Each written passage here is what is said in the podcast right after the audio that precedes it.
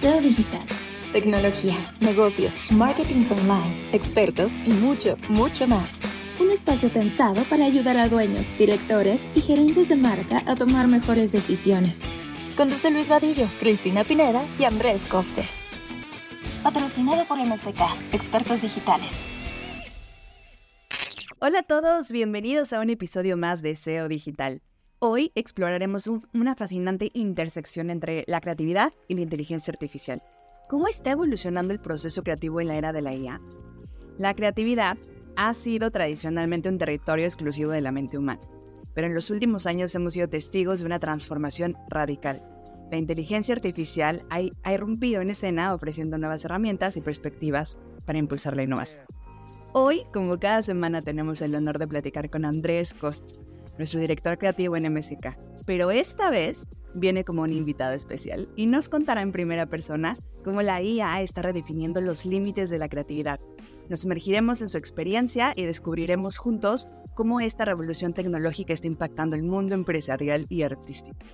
Debemos temer que la IA se convierta en un reemplazo de diseñadores y artistas o eh, podemos considerarlo como un colaborador más. Vamos a descubrirlo. No te desconectes, acompáñanos porque ya estamos comenzando. En el año 2016, en el vasto y misterioso mundo de la inteligencia artificial, se dio un hecho histórico que uniría la inteligencia artificial con el mundo del cine. En este año, Benjamin, una inteligencia artificial de avanzada conocida como una red neuronal de memoria a largo plazo, que no es más que un tipo de inteligencia artificial, se sumergió en las profundidades de decenas de miles de guiones de películas, tratando de analizar cada detalle, diálogo y giro dramático. El objetivo de Benjamin era crear el primer guion cinematográfico escrito por inteligencia artificial. Y el resultado fue Sunspring, una pieza única y alucinante, una mezcla de líneas aparentemente aleatorias y secuencias surrealistas que carecen un poco de coherencia humana, pero que sin duda representan una pintura abstracta de lo que la inteligencia artificial podía imaginar en esas épocas. Este cortometraje resulta una oda a lo desconocido, a la sinergia entre la tecnología y creatividad y a una promesa donde el futuro estaría cada día más conectado entre máquinas y humanos. Quizá no tenga el, el, refinamiento de una trama humana, pero es una experiencia fascinante. Así que si quieres conocer la primer pieza realizada en el 2016 totalmente por inteligencia artificial, puedes ir a los show notes de este episodio y ver el capítulo o el cortometraje de Sunspring.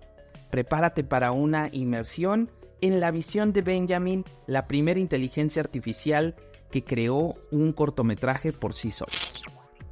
Muchísimas gracias, querido querida Cris y querido Andrés. Muchas gracias de tenerte por acá. Te hemos tenido en muchos episodios, has estado acá y eres parte de este proyecto. Y bueno, pues queremos agradecerte y ahora cambiar un poco la perspectiva. Ya escucharon el dato curioso ahora, ¿no? Lo hizo Andrés Postes y hablamos de eso, el origen de los primeros, de los primeros chatbots. Pero bueno, eh, quiero definir a Andrés, que además es mi amigo, va a ser muy difícil, pero quiero contarles un poco sobre sobre su experiencia. Andrés es un estudioso de la comunicación y de la publicidad de toda la vida, un, una mente creativa y una persona muy dedicada al tema de la creatividad desde la perspectiva de cómo ayuda la creatividad a los negocios.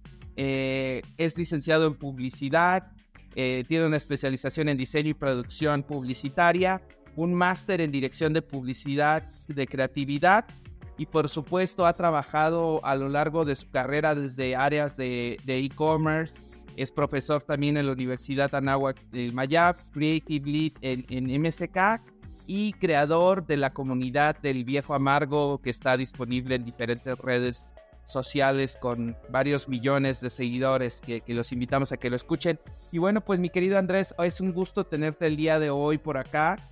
Y seguramente cuando, cuando escuchan este episodio van a decir, otra vez van a hablar de inteligencia artificial. Este podcast ya se volvió de inteligencia artificial en el episodio cuarenta y tantos, ya los perdimos y todo eso fue inteligencia artificial. No, hoy vamos a hablar de creatividad. Vamos a hablar de cómo la creatividad debería de ayudar a los negocios y cómo los negocios deberían de cambiar la forma en la que se están haciendo, pero con un acelerador de la creatividad, que básicamente es la inteligencia artificial. Y me gustaría comenzar contigo, mi querido Andrés, desde la perspectiva de, de una dirección creativa. Es, nos va a quitar la chamba a nosotros como agencia de inteligencia artificial, allá afuera las personas que tienen esos chispazos y que se han inventado ideas, conceptos, oportunidades de negocio, marcas, nombres. Nos va a quitar el trabajo GPT, el bar. ¿Qué va a pasar con inteligencia artificial? ¿Cuál es tu perspectiva como profesional de la comunicación y como profesional de la creatividad? Oh, voy a comenzar con la respuesta súper corta. Es no. O sea, a, la visión que tenemos a corto plazo, corto, mediano plazo es no. O sea, sí va a cambiar, sí mueve. Si nos vamos, eh, les diré una pequeña, pequeña historia. En mis noticias de Google dije, ah, ok, voy a filtrar a que me mande noticias de inteligencia artificial. Pero todas las noticias que me manda es inteligencia artificial dice cómo se ven los estados si fueran personas. Y es de, ok, no quiero estas noticias de inteligencia artificial. ¿No? Entonces, eh, si sacamos tantito la cabeza de, de, ese tipo de noticias, de ese tipo de medios y de noticias que no son noticias, sino nada más es ruido, em, no, la respuesta, la respuesta corta es no, con, con un asterisco. Es, va a ser una, una, pues sí, no quiero llegar al territorio común de una revolución, pero internamente en el equipo lo he dicho, Nuestros pinceles son más potentes, nuestro lápiz es más potente. Eh, hago una retrospectiva y no me tocó, pero es lo mismo. Me atrevo a decir que es lo mismo. Imagínense cuando llegó Photoshop.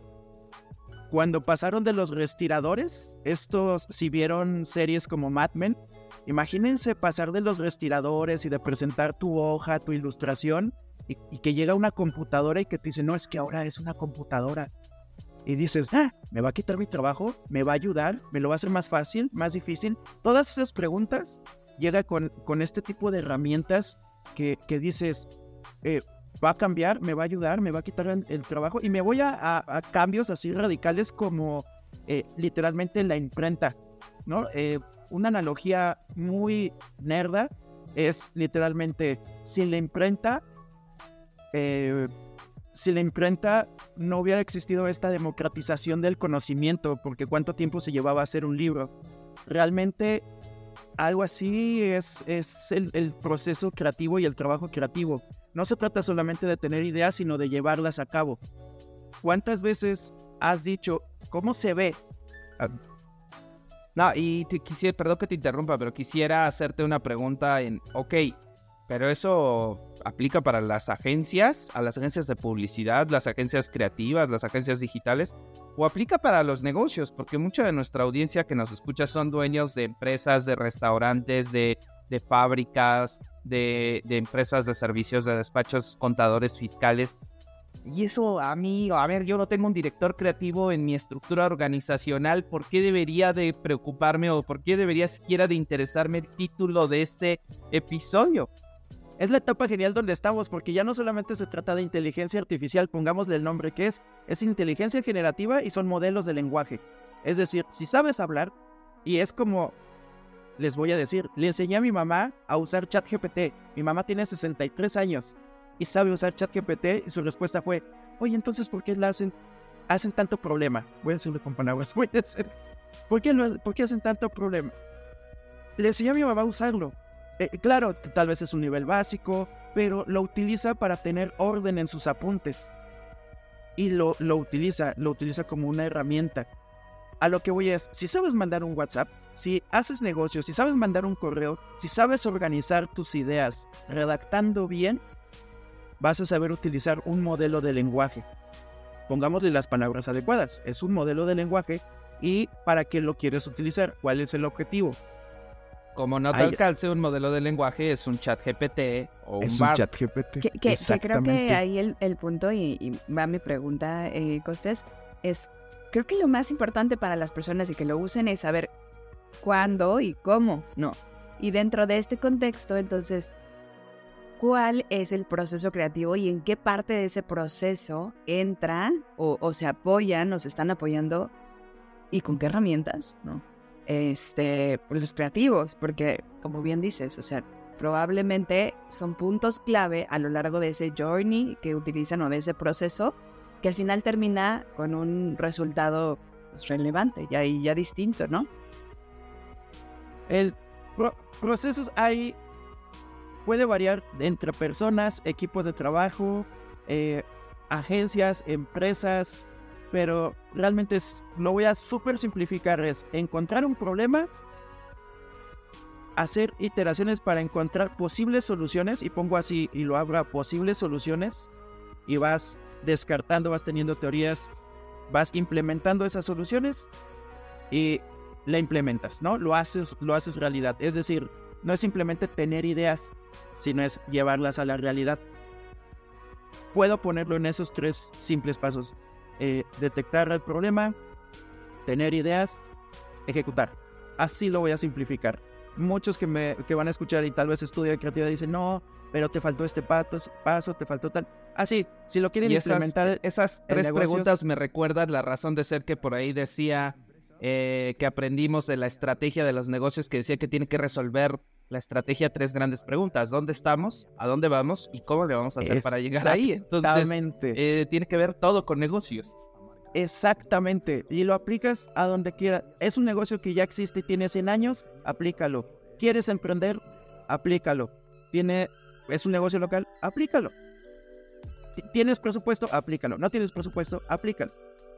En eso, en eso lo voy a, a resumir. Ahora, tienes diferentes caminos, vas a implementar herramientas como ChatGPT, ¿no? Eh, tienes diferentes inputs, es decir, eh, decíamos, es un modelo de lenguaje. Tú le vas a meter un texto y te va dar, a dar un texto. Lo voy a decir muy, muy simple, pero ChatGPT te puede dar tablas, te puede dar ideas, te puede dar un despliegue de este, opciones y Dentro de estas tres opciones, y aquí me habrán escuchado mil veces Luis y Cristina decir, esto se trata de divergencia y convergencia, ¿no? Este, abres opciones, eliges una. Eh, abres preguntas, eliges una de esas preguntas. Así, es, lo estoy súper reduciendo. Entonces, con ChatGPT, si tú dices, ok, este, no se me ocurre nada, no tengo ninguna opción, dame ideas, dame 50 ideas, dame 20 ideas. Y ya de ahí vas a decir, ah, ok, es que estas no me sirven, pero alguna te va a servir. Platica, ten, una, ten alguna opción. No te enojes con ChatGPT. este. Itera, itera, vuélvele a preguntar. Si no te sirvió, hazle otra pregunta, vuélvelo a retroalimentar. Cada chat que abras tú, lo estás entrenando. Lo estás entrenando. Y si no te sirve, abre otro. Yo te quiero hacer una pregunta que me han hecho habitualmente cuando he platicado acerca del uso que nosotros tenemos eh, como agencia y con lo que ya estamos creando campañas y demás en diferentes foros y me han dicho, pero es que ustedes utilizan alguna otra versión, ¿no? O sea, ¿hay como una versión premium para agencias o, o, o qué, O sea, no, no, no te la creo que ChatGPT eh, es con lo único que hacen las campañas. ¿Qué otras herramientas y qué otras cosas podría utilizar nuestra audiencia para beneficiarse del poder de la inteligencia artificial? La, la, primera que voy a decir es leer mucho. Esa voy a decir, voy a citar a Wittgenstein que decía, el límite de mi lenguaje es el límite de mi mundo. Em, apenas escuché que creo que el Quijote tenía más o menos, no sé si 2.500 palabras diferentes. Y hace unos 10 años una conversación promedio de un adulto tenía 600 palabras diferentes. Y, se dice que actualmente entre los jóvenes hay 200 palabras diferentes. Si un modelo de lenguaje lo que recibe son palabras, y si tú le metes 200 palabras, y si tu bagaje son 200 palabras, ¿cuántas palabras diferentes puedes meterle? A eso voy como paso, paso cero. ¿no? Como, como paso cero. Amplía, amplía tus opciones. ¿Cuántas? A, ChatGPT no le puedes decir que sea bonito, que, no esté feo. Eso es, eso es punto número uno. Entonces, ya entrando como herramientas, es qué quieres obtener. ¿Quieres obtener una imagen? ¿Quieres obtener texto? ¿Quieres obtener eh, video? En, en los show notes vamos a ponerles algunas herramientas que les van a dar más herramientas dependiendo de lo que quieran encontrar.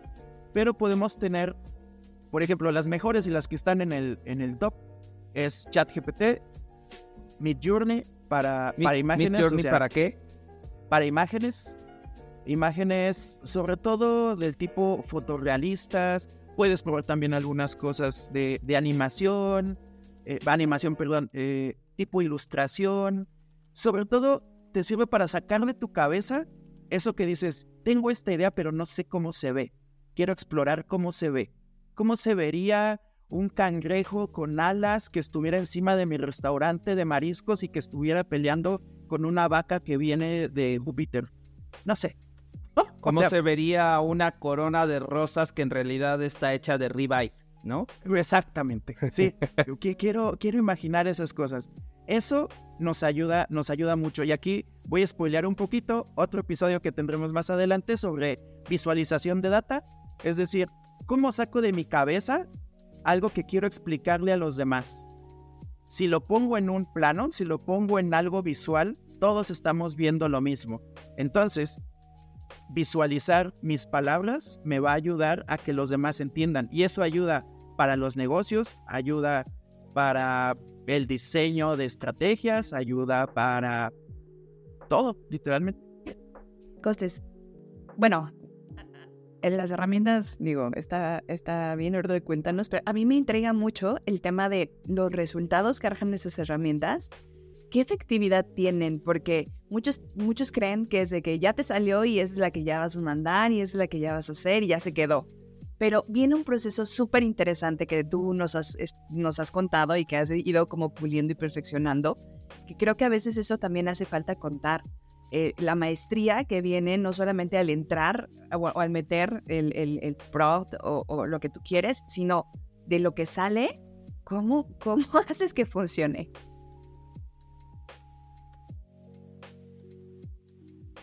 Uno un poquito ambas, ambas, ambas preguntas porque, por ejemplo, se van renovando. Este, es lo que me impresiona y es lo que me entusiasma también mucho que nadie va a llegar a decirte, oye, yo soy experto en Midjourney 5.2 porque tiene 15 días que salió. Y después ya le estás aprendiendo la nueva versión y ya salió algo nuevo y salió una nueva versión y salió una nueva herramienta y tienes que ir aprendiendo. Y, y si en tu empresa o en tu familia o en ti como persona no tienes la cultura de aprendizaje, curiosidad, eh, desaprender para aprender eh, no, no vas a, obtener estas, estos nuevos resultados. Entonces, em,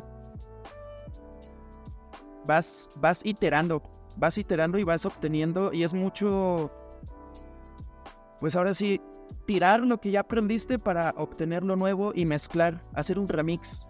Es un remix de los nuevos aprendizajes porque no todo sirve para todas las herramientas y no todo lo que ya aplicaste para la versión anterior va a servir para la nueva.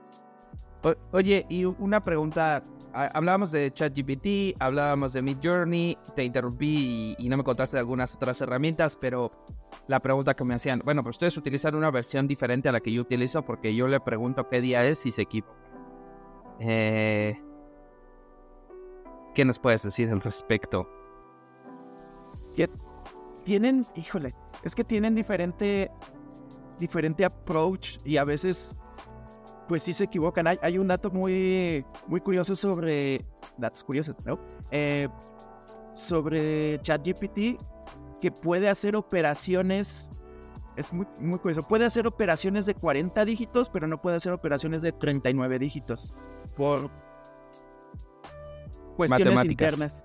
Matemáticas, operaciones matemáticas de 40 dígitos, pero no de 39.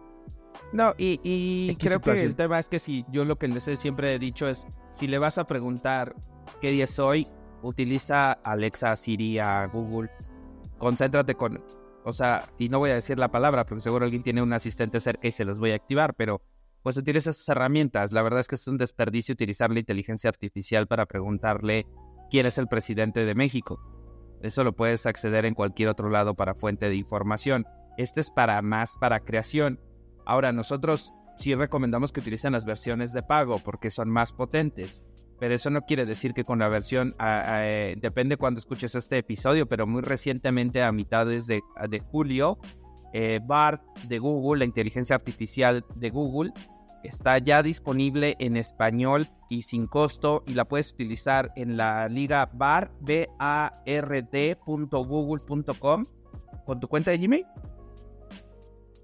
Sí, sí, sí, totalmente. Y sumando a herramientas, a herramientas potentes, eh, Eleven Labs. Eleven Labs está haciendo cosas bien interesantes que a veces no libera para Latinoamérica.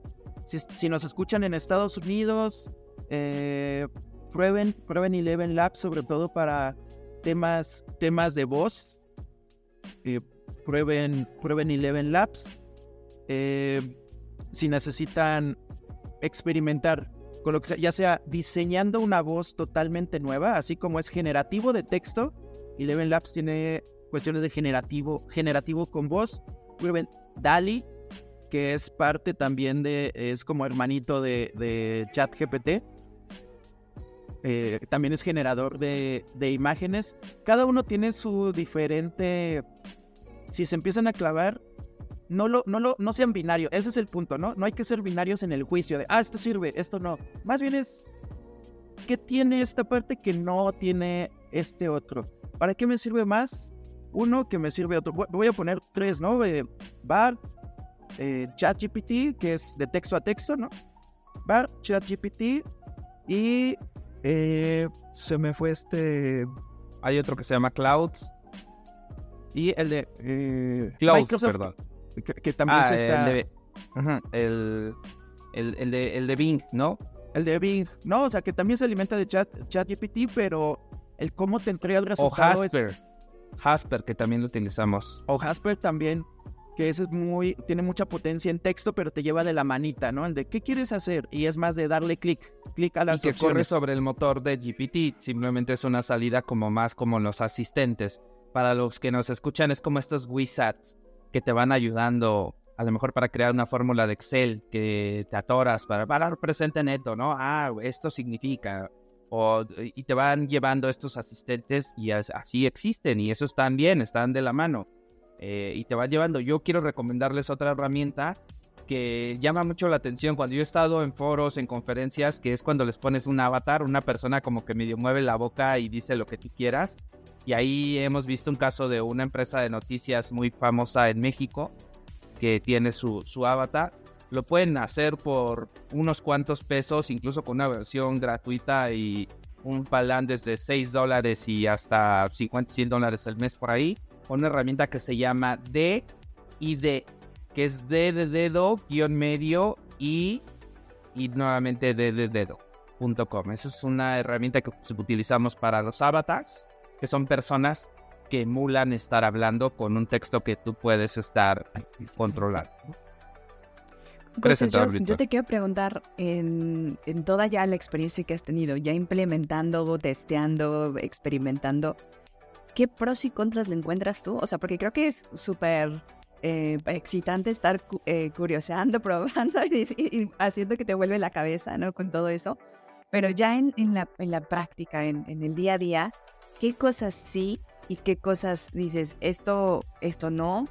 O sea, ¿cómo, cómo, cómo encontrar el balance en el uso de la inteligencia artificial, pero ya mezclado con su proceso creativo, donde el, lo, el, lo humano tiene que también eh, prevalecer, ¿no? Y me iría, palabra simple, nuestro mindset. Mindset y emociones. Eh, ahí, ahí, es la, ahí es la clave, el cómo te aproximas a la tecnología. Eh, dentro de toda esta curiosidad y áreas de interés, hay una que, que siempre me ha gustado, que es eh, la filosofía. ¿no? Y siento que es algo que me ha ayudado también mucho a cómo, cómo, abordar, cómo abordar las cosas. Y, y un filósofo español se llama José, José María... Eh, habla mucho de un término que se llama eh, el pensamiento elegante, ¿no? Pero habla de la, de la elegancia desde su etimología de eligere, que es elegir, ¿no? Entonces dice una intención. Eh, y hablaba de, de, la paternidad. Dice, los papás que cuando están los hijos y los hijos ven, dice, el papá dice en voz alta, voy a tomar mi teléfono para revisar mi correo. Entonces el niño empieza a ver que, que los papás agarran el teléfono con una intención. Eh, voy a agarrar el teléfono para navegar en Twitter.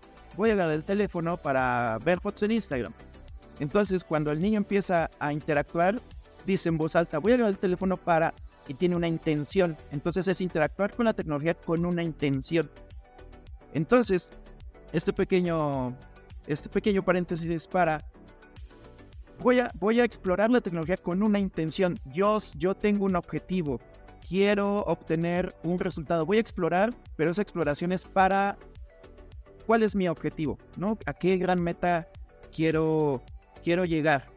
Eh, a lo que voy es, este mindset y emociones es, lo que quiero es encontrar errores para exhibirlo.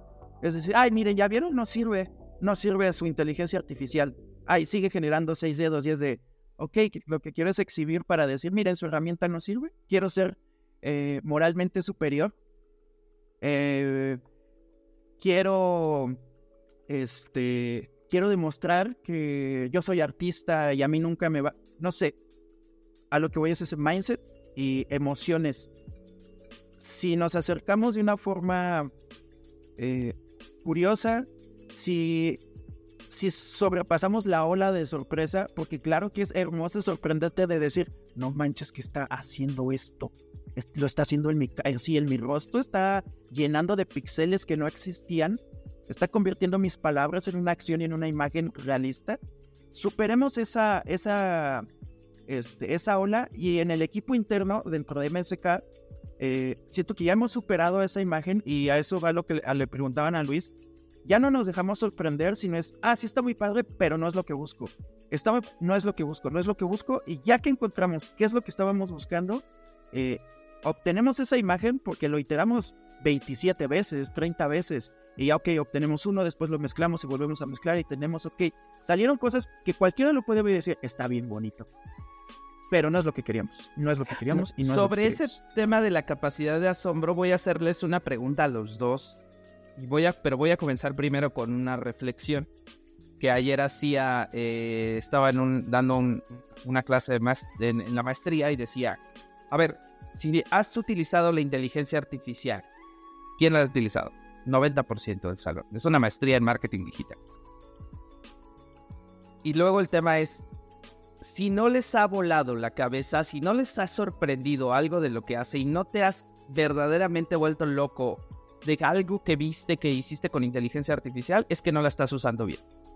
Y entonces les hice la pregunta, ¿qué y a quién ya le había volado la cabeza? Y entonces de ese 90%, pues se, se bajó la mitad de las manos. A muchos no les estaba volando la cabeza porque entonces no la están utilizando como es. Pero alguien dentro del salón me hizo una pregunta muy interesante y muy inteligente que les voy a hacer ahora a ustedes. Díganme ustedes en qué momento la inteligencia artificial les voló la cabeza a ustedes. Mid Journey hay, em, hay un, un, comando que se llama Blender, ¿no? El chiste es que tú no le metes palabras, sino metes dos imágenes o más imágenes y solito te las mezcla. Entonces estaba yo haciendo remixes y subí una foto muy clásica de la reina, reina Isabel. Y le estaba yo subiendo, por ejemplo, una sudadera Adidas. Y la mezclaba, ¿no? Y le quitaba la corona y así. Y le subía yo ropa. Pero en eso me equivoqué y subí una imagen de tacos al pastor. Entonces una foto de la reina Isabel y tacos al pastor. Y lo que hizo fue entregarme una imagen de la reina de una foto como si fuera es, latina. La hizo latina, latina así, tal cual como, como si fuera reina del carnaval de Veracruz. Esa fue su interpretación, sin ni una palabra. ¿No? Entonces dijo, ah, pues son tacos, tiene que ser latina, tiene que ser mexicana, tiene que ser tal. Entonces es cuando dices, ok, ¿qué significa la palabra entender? No es nada más como procesar, es, dices, entiende. El concepto de entender está ahí aplicado. A mí dije, wow, eh, entendió el contexto. Muchos nos podemos ir a hablar de sesgos, bla, no sé qué, pero pues de dónde son los tacos, ¿no? Sí. Entonces dijo, la reina de los tacos tiene que ser así. ¿De dónde son los mejores tacos? Oye, te voy a comprometer a que pongamos esa imagen, deberíamos empezar a probarlo como imagen de portada del podcast y este podcast debería de ser un poco blasfemo y tener ese tipo de, de, creatividades. Se, las voy a poner. Me encanta, mi querido Andrés. Chris, ¿qué te voló la cabeza con la inteligencia artificial? A ver, yo la tendrá como un par de meses atrás que, que mi hermana me pidió ayuda para eh, está creando su, su, empresa y está trabajando en, en la parte de, de, la creación. Y le dije, pues yo te ayudo con la parte gráfica, y, pues a ver, voy a ver qué puedo hacer yo por ahí en Canva, qué sé yo, no. Pero él ya sabe en el tiempo y todo eso, y dije, pues voy a probar inteligencia artificial para ver qué onda con los logos y los nombres y lo probé para muchas cosas. O sea, lo probé primero para que me generara opciones de nombre, pero con, con un fondo, o sea, significativo, ¿saben? Y me ponía la justificación literalmente de que la, en la leyenda de no sé qué, de no sé cuánto, de qué país está esto y está el otro. Y yo dije, o sea, si yo lo hubiera hecho así de que me pongo a, googlear y a, y a, ver una por una, jamás me hubiera enterado de un montón de cosas. Y primero me ayudó como a enfocar mis ideas, a encontrar eso que quería del nombre. Y luego dije, bueno, ya tengo el nombre y ahora el logo y ahora metí este, literalmente en los prompts de una AI de logos. Wow, o sea, yo estaba volada, me mandó así como tiras y tiras de logos y logos y logos. Y yo dije, wow, o sea, en segundos, así, segundos. Y luego todavía ese, o sea, tú elegías el que más te gustaba y podías masharlo así de con todo lo que tú querías y te lo, o sea, te lo generaba prácticamente en eso. Obviamente mis amigos diseñadores que hacen logos, ¿no? Van a decir, este, pero ¿a qué voy? nosotros tenemos un, un, un, área específica que está experimentando y que está tratando y de la parte de las herramientas y todo, pero alguien que es emprendedor, alguien que tiene una empresa, que no tiene un director creativo, alguien que a lo mejor no tiene todo el tiempo un diseñador a su servicio, alguien que quiere emprender algo o que quiere sacar un nuevo negocio y quiere visualizar cómo se va a ver ese negocio, cómo se va a ver la fachada de su taquería nueva. O sea, piensen en esas posibilidades, porque muchas veces uno eh, se siente bonito cuando ya ve visualizado. Hace mucho tiempo también me, me, acuerdo que contraté a alguien para hacer como todas esas cosas y hasta que te lo manda ya sientes que está pasando. Ahora ya puedes hacer realidad lo que viene acá en la mente, ¿no? Todos los proyectos que tú tienes prácticamente en el momento en el que se te ocurre. Y creo que eso es hasta una aceleración de negocio, una aceleración de negocio literalmente. Entonces, a mí lo que me voló la cabeza eh, eh, concretamente fue esta idea de la aceleración de negocio, de cuánta gente puede empezar a hacer cosas de un día para otro y levantar empresas, levantar negocios, levantar ideas, levantar proyectos. Eh, pues así, con la ayuda de la inteligencia artificial. Y creo que eso, eso fue lo que me volvió a la cabeza. Seguramente la herramienta que utilizaste fue Luca, que es L-O-O-K-A, que es una de las más populares en el mundo y que por ahí dicen tener más de 20 millones ya de empresas haciendo su identidad gráfica con ellos a través de la inteligencia artificial. Y si no, hay algunas otras herramientas que hay disponibles para los que nos escuchan. Yo sé AI, pero, pero escuché también de esa, pero hay muchísimas ya. Afortunadamente hay muchísimas. Yo les voy a compartir una que, que, utilicé para una ponencia que tenía que ser de Data Driven y quise mostrarles un ejemplo de Data Driven en la época de la inteligencia artificial. Y nos fuimos a Google Analytics bajamos la audiencia de los últimos 30 días, la pegamos en, en, en ChatGPT, le dije contexto, te voy a dar datos de Google Analytics 4, te voy a poner esta información, es sobre una marca que se dedica a las mochilas, la pegamos y luego le dije, dame los bullets de lo más relevante. Pues hasta ahí, eso lo podría hacer cualquier persona con conocimientos de análisis de datos muy básicos, ¿no? Entonces me respondió cuál era mi audiencia, quién era mi público, este, en dónde vendía, en dónde, un poco más, los usuarios, qué gustos, qué intereses tenía, lo mismo que te da Analytics. Ahora le dije que con eso me desarrollara el perfil del buyer persona, que para los que no saben qué es esto, es básicamente tu público objetivo, el más susceptible a comprarte. Y me desarrolló un perfil de Carlos el explorador, el que le gustan las mochilas, amante de la tecnología, que vive en Ciudad de México, que toma café, que la condesa, totalmente alineado a la marca sin decirle qué marca era, ¿eh? Solo con la data de esos usuarios que es data real. Y luego le dije, a partir de este momento tú eres Carlos, actúa como Carlos el explorador. Y te voy a empezar a hacer preguntas. Le pregunté, ¿qué valoras más en una mochila?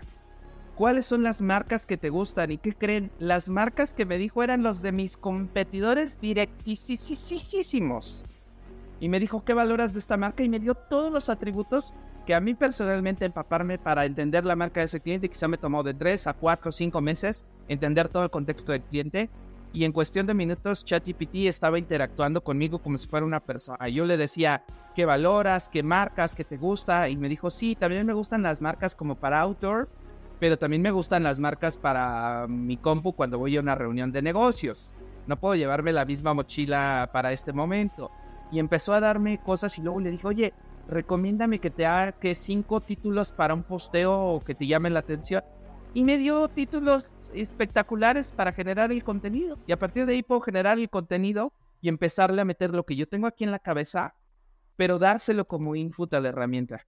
Y eso lo hice a que después le pedí que me diera un prompt, que me lo llevé a mi journey y le dije, créame la foto de Carlos, quiero conocerte.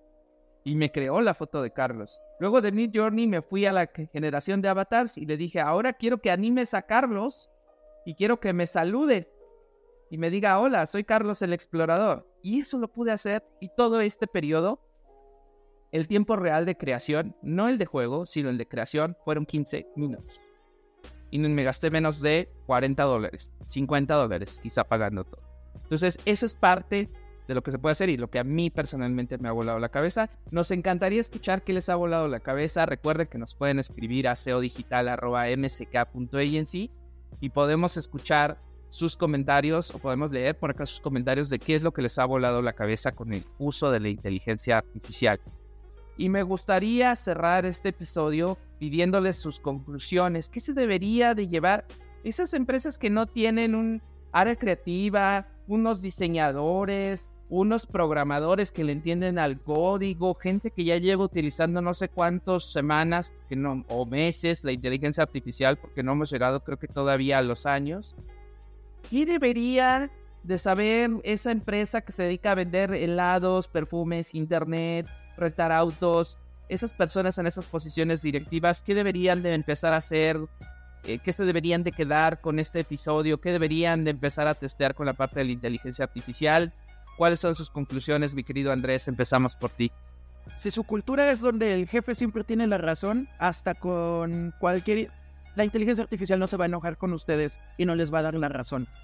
Es como, yo hacía la analogía de un, con todo mi respeto, como un conductor de Uber que pone el mapa y dice, ah, no, yo me voy por esta otra calle. Es lo mismo. ¿Para qué queremos tecnología si no la vamos a utilizar y nos vamos a pelear con ella? Es, es como la innovación. La innovación no es un departamento, la innovación es, es parte, parte de la cultura. Y como parte de esta, de esta cultura también va en las personas. Esto no es para copy-paste, esto es para iterar, esto es para pensar, esto es como, como parte de, de, nosotros. La creatividad tampoco es un departamento, la creatividad está en nosotros como humanos, como la curiosidad, como el conversar, como el hablar, como el mandarnos eh, correos, mensajes si platicas bien con tus, con tus colaboradores, con tus socios, con tus compañeros, vas a platicar bien. Y, estas inteligencias, ahora en estos modelos de lenguaje, es platicar, iterar, preguntar. Si eres exacto con tus palabras, vas, vas a hacer que funcionen estas, estas herramientas. Y, nada más, eh, eh, prueben, prueben y, y esta es una recomendación muy puntual, exploren eh, dense el chance de explorar ChatGPT 4 con una herramienta que liberaron llamada Code Interpreter. Si ustedes hacen procesamiento de, datos y visualización de data, les va a volar la cabeza porque ChatGPT ya te entrega gráficas y visualización de esos datos y es una locura. Eh, pruébenlo, pruébenlo. Eh, y nada, muchas gracias. Gracias, gracias. Oye, pues yo me quedo eh, con lo de cultivarse, o sea, y tiene que ver con esto de cultura, pero el cultivarse, e, e, ese dato que nos diste del, del, lenguaje, de las 200 palabras, me quedó muy grabado y creo que tiene toda la razón. Si nosotros mismos no ampliamos los horizontes de lo que sabemos de nuestro lenguaje, de todo esto, pues ¿cómo le vamos a sacar todo el potencial a estas herramientas? ¿no? Entonces, cultivarse, cultivar la curiosidad tener claro el objetivo. ¿Para qué estoy usando esto? ¿No? Porque eso, eso es lo único que nos va a ayudar a, dar el salto de, solamente sentirnos asombrados a realmente sacarle el objetivo que estábamos buscando desde el inicio, ¿no? Y, bueno, solamente tener claro o concientizarnos de estos dos grandes eh, momentos que suceden en nuestro cerebro, de la divergencia, que es cuando las ideas vuelan y todo está perfecto y podemos explorar, y la convergencia de, ¿es esto lo que quiero? ¿Esto es lo que me sirve? ¿No? ¿Esto es lo que me va, me va a, este, a resolver mi problema? Y creo que me, me, llevaría o les dejaría la pregunta que nos hiciste, ¿cómo se aproximan ustedes a la tecnología? cuál es su relación actual con, la inteligencia artificial, pero cómo es que se están aproximando a ella. Yo me quedaría con ese cuestionamiento. Muchísimas gracias, querida Cris. Eh, a propósito de esta conclusión que me toca ahora a mí, yo quiero citar o parafrasear unas, unas palabras de Freddy Vega, que es CEO de Platzi. Dice que si estás testeando y estás usando ChatGPT, en realidad no tienes una estrategia para la adopción de la inteligencia artificial. Y si no has dedicado tiempo en tu organización, cualquiera que sea tu organización, sean contadores, sean hoteleros, sean eh, restaurantes, proveedores de internet, si estés en la tecnología, seas consultora, vendas productos, vendas servicios, no importa la, la empresa en la que estés, si no está en la planeación estratégica una visión de cuál va a ser tu proceso de adopción de la tecnología llamada inteligencia artificial, la posibilidad de que tengas éxito va a ser muy baja.